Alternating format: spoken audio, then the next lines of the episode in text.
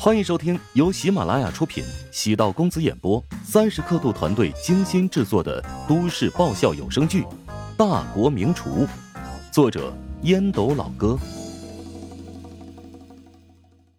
第四百八十九集。阿哈迈德从咖喱羊肉中品尝到熟悉的天竺咖喱味道，咖喱的醇香厚重和辛辣在口中混杂，加上羊肉的嫩滑。已经是一种味蕾上的享受。蔬菜沙拉很好的平衡了咖喱本身的浓烈。作为天竺大厨萨利姆没那么好糊弄，先品尝了一口咖喱羊肉，又是吃了蔬菜沙拉，全程几乎没有任何反应。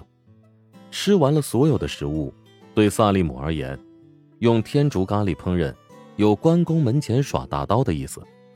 他对乔治的厨艺也有了初步的判断。从咖喱的调制来看，已经达到高级天竺厨师的水准，但距离特级和宗师级别还是欠缺了不少。这顿饭能够让阿哈迈德满意，但距离愉悦萨利姆还是有很大的差距。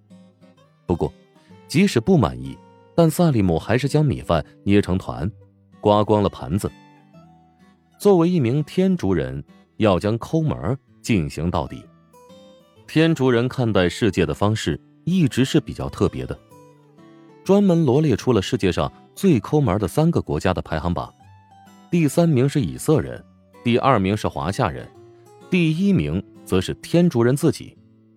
认为华夏人抠门的奇葩理由是，华夏人从不给小费，而天竺人虽然是小费国家，所谓的小费制度缩减再缩减，由几块变成几毛。等萨利姆割肉似的付完钱，丁婵给乔治发送了一条信息：“天竺选手已经离开。”乔治很快回复：“欧了，在监控名单上把萨利姆删掉吧。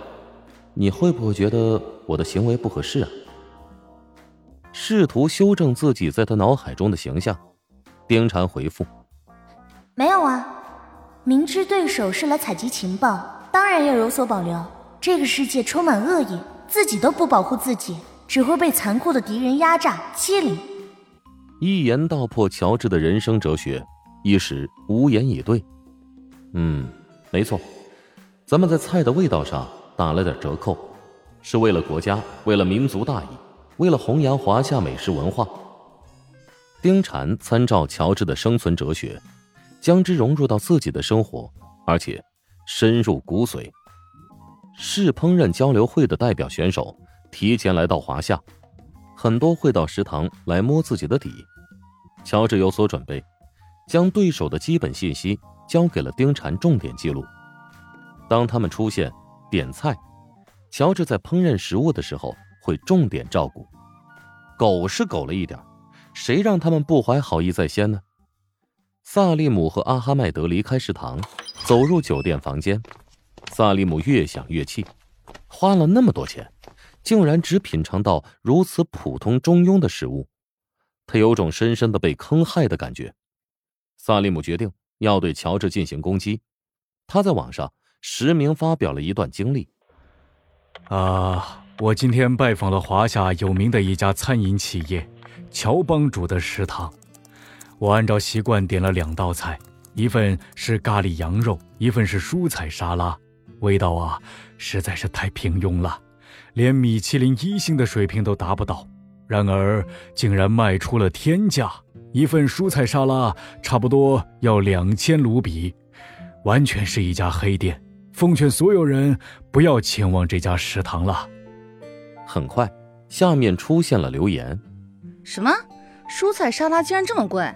华夏不是一个特别穷困的国家吗？他这么做生意，会有人愿意上门消费吗？食堂消费这么高，你确定去的真的是一家大学食堂？哎，我看过这家食堂老板的中餐科普视频，我曾经研究过，很容易上手。他是一个很幽默、英俊的年轻厨师。楼上是犀利狗吗？望着评论区逐渐一面倒抨击乔治的留言，萨利姆心中终于舒适很多。哼，哎呀，你不是黑我钱吗？我诋毁你的人品。界面出现有私信的提示，萨利姆点开之后，发现是一个帝国厨师的好友邀请。你好，萨利姆先生，我将和你一起参加本次在华夏云海开展的世烹交流会。我名叫穆勒，跟你一样，我也慕名去考察乔帮主的食堂。他的厨艺让我感觉很普通，完全不值那么高的价格。萨利姆有种找到知音的感觉。何止是普通啊！即使是一个普通的天竺厨师，也能达到他的水准。嗯，我已经联系过好几个前往考察的对手，他们的感受跟我们俩不谋而合。不过，我得提醒你，有一个华夏厨师更值得重视，他名叫吴林峰。之前在内部选拔过程中，因为阴差阳错导致失手，才给了乔治可乘之机。这是个很重要的情报，谢谢分享。萨利姆由衷感谢。穆勒发来一个微笑的表情。我们这次在华夏参加交流会，应该联合起来，对抗东道主，尤其要打击这种没有真本事、完全靠着宣传欺骗顾客的骗子，liar。没错，我们要形成联盟啊！跟穆勒聊了足有一个多小时，萨利姆的心情好了很多。原来不是自己一个人被坑了，人的心态便是如此。自己被偷了一千元，哎，发现别人在同样的地方也被偷了一千元，这心里瞬间就平衡了。时间过得飞快，距离世烹交流会举办还有一周时间。乔治找丁禅调取那份特殊的名单，名单上做了详细的记录，诸如。星期几品尝了哪几道菜？共有三十二个来自各国的选手参加世烹交流会，其中有二十多个来餐厅摸过自己的底。除了北钢会来的最早、出其不意之外，其他的对手都从自己这里得到了错误的情报。不出意外，有一个误导性的结论开始蔓延：作为东道主的一号选手，乔治的实力。并没有想象的那么强大。乔治还让胡展娇进行了舆论控制，在网络上进行误导宣传，将吴林峰给推了出来。一篇文章在华夏餐饮圈子里流传，吴林峰在厨王争霸赛落败，与失手有关。以真实实力而论，他才是华夏代表团当中的真正无冕之王。在网上看到这篇新闻，吴林峰自然心中暗爽。恨不得将作者引为知己，他并不知道，这是乔治转移对手对自己的关注，故意设计的套路。螳螂捕蝉，黄雀在后。黄雀，并不一定便是幸存者，藏在暗处，随时对黄雀猛扑的猎鹰，才是最终的赢家。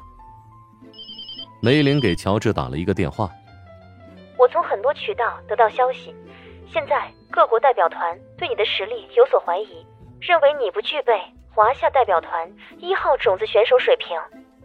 哈我正打算跟你商议呢，要不你跟世烹协会那边反映一下，将位次重新调整。现在吴林峰的呼声那么高，让他成为一号。哎，我不是在说气话啊，而是真心希望你这么做。本集播讲完毕，感谢您的收听。如果喜欢本书，请订阅并关注主播。